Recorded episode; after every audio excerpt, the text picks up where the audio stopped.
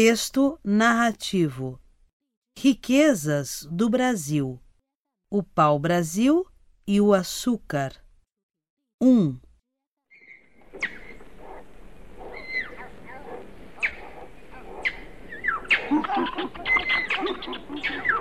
Desde seu descobrimento, o Brasil explorou suas riquezas naturais e viveu grandes épocas, graças à sua agricultura.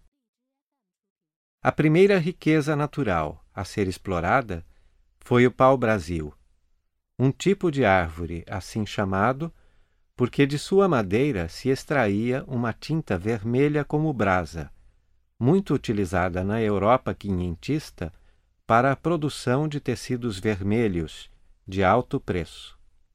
O Brasil possuía esta árvore em abundância.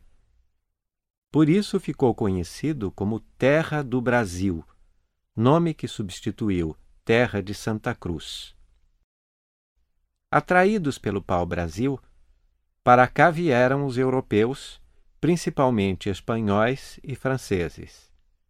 Com a ajuda dos índios, os europeus desenvolveram uma exploração sistemática do pau-brasil e, em poucas décadas, devastaram a Mata Atlântica, embora esta cobrisse nossa costa do norte ao sul.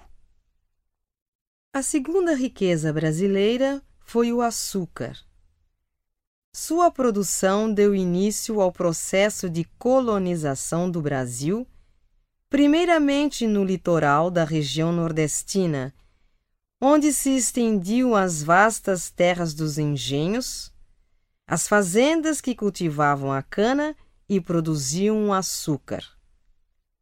As condições de solo e clima, a presença de matas das quais se extraíam madeiras para as construções e a fornalha, e de cursos d'água que funcionavam como vias de transporte, faziam dessa região a região ideal para a atividade açucareira.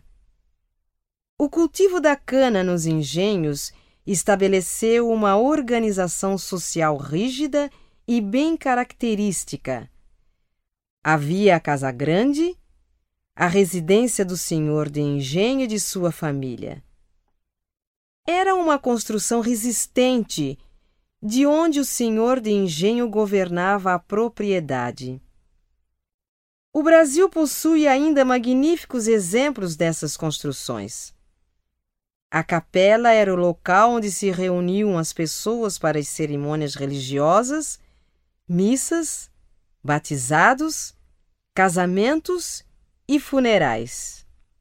A senzala, a habitação dos escravos, em geral constituía-se numa única peça, onde se amontoavam todos, sem distinção de idade e de sexo.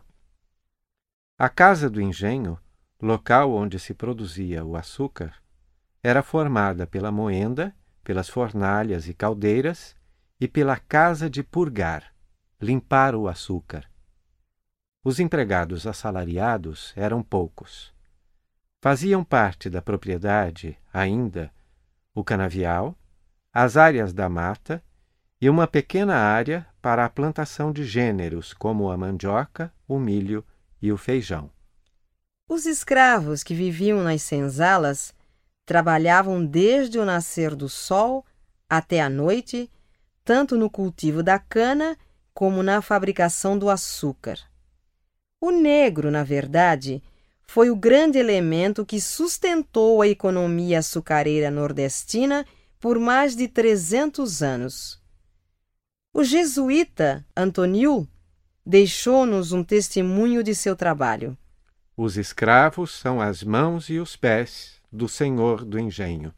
Por causa dessa vida difícil e dura, o negro cometia suicídios e empreendia fugas para a floresta, onde formava os quilombos, aglomerações de negros fugitivos.